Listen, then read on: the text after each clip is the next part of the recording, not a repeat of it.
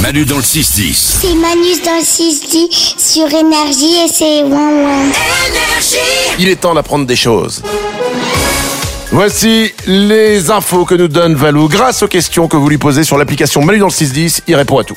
Et on commence avec Cyril qui se pose une question sur nos goûts. J'aimerais savoir pourquoi nous n'avons pas les mêmes goûts alimentaires alors que nous avons la même bouche.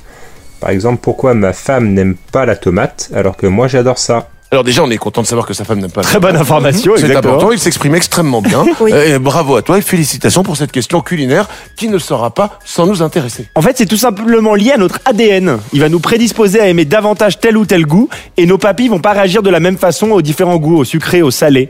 Donc il y, a- il y a ce premier phénomène, il y a aussi l'expérience qui va jouer un rôle. Tu vois, si un jour, à un réveillon de Noël, tu manges une douzaine d'huîtres et que tu tombes très malade, et bah des, des mois, voire des Ah années après, J'avais eu ça avec le jean. voilà, bah exactement, le- l'alcool. Ah C'est un peu normal. Ah Oui, j'avais pas mangé un jean, le vêtement. hein. Et bah des années après ou longtemps après, tu auras un haut le cœur quand tu sentiras du gin, ou Ah, quand tu ok. mangeras une huître.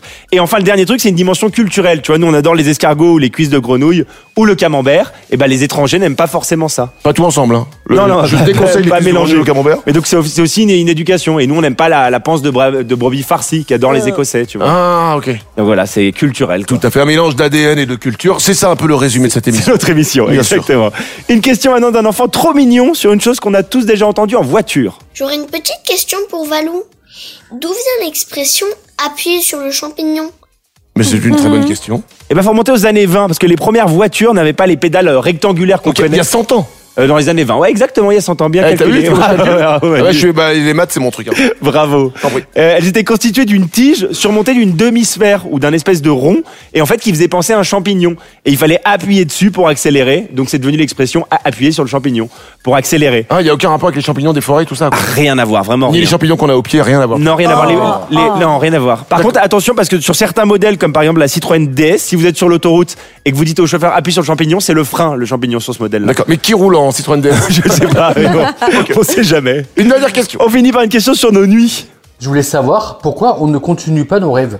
C'est-à-dire, euh, on fait un beau rêve, on se réveille en pleine nuit, et quand on se rendort, pourquoi on continue pas le rêve qu'on qu'on a fait Ça, ça sent clairement le mec qui a fait un rêve érotique. ça, Et qui lui a exactement. beaucoup plu. Et quand il s'est endormi, il a rêvé juste d'un immeuble. Il était très énervé, le mec. Eh ben j'ai une bonne nouvelle, on peut euh, poursuivre nos rêves. C'est Oh. possible, ouais, c'est possible techniquement, j'ai appris ça. En fait, il y a des petites techniques toutes simples.